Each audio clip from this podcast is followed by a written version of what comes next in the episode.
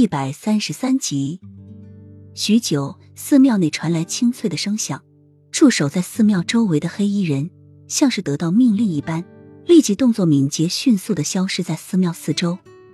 齐都皇宫中，六王爷看着一大早传来的书信，凤轩楼在一夜之间被烧成灰烬，凤轩楼里的老鸨、龟公、打手、妓女，还有那些客人们，无一幸免，全都葬生在火海中。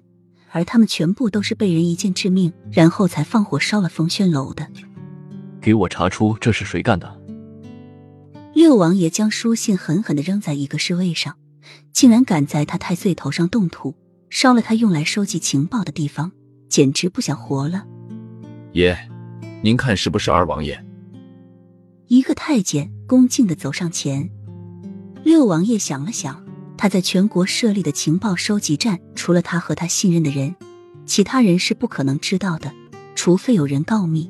二王爷现在明着不和他争，但是在朝中也有很多大臣力挺二王爷做太子，他的确有这个可能，在暗地里搞小动作。而且还有三王爷，他心机深沉，虽然三王爷痛失爱妃以后开始一蹶不振，一直闭不出府，但是也难保他在暗地里跟踪调查他。风轩楼被烧，说不定也有可能是他干的。你派人去调查二哥和三哥都在做什么，一有发现要及时来报。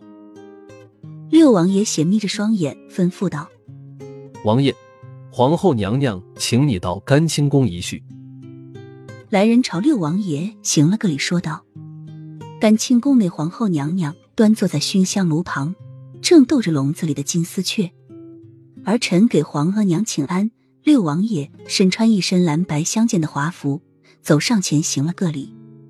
你们下去吧。皇后慵懒的说了一声，瞟了一眼起身的六王爷，说：“风轩楼昨夜被烧了。”六王爷一惊：“皇额娘，你怎么知道？”哼，听说你还找到了失踪的雨妃，要逼迫她做妓女。皇后呷了一口茶，继续道：“这些。皇额娘，你是怎么知道的？六王爷愈发不解了。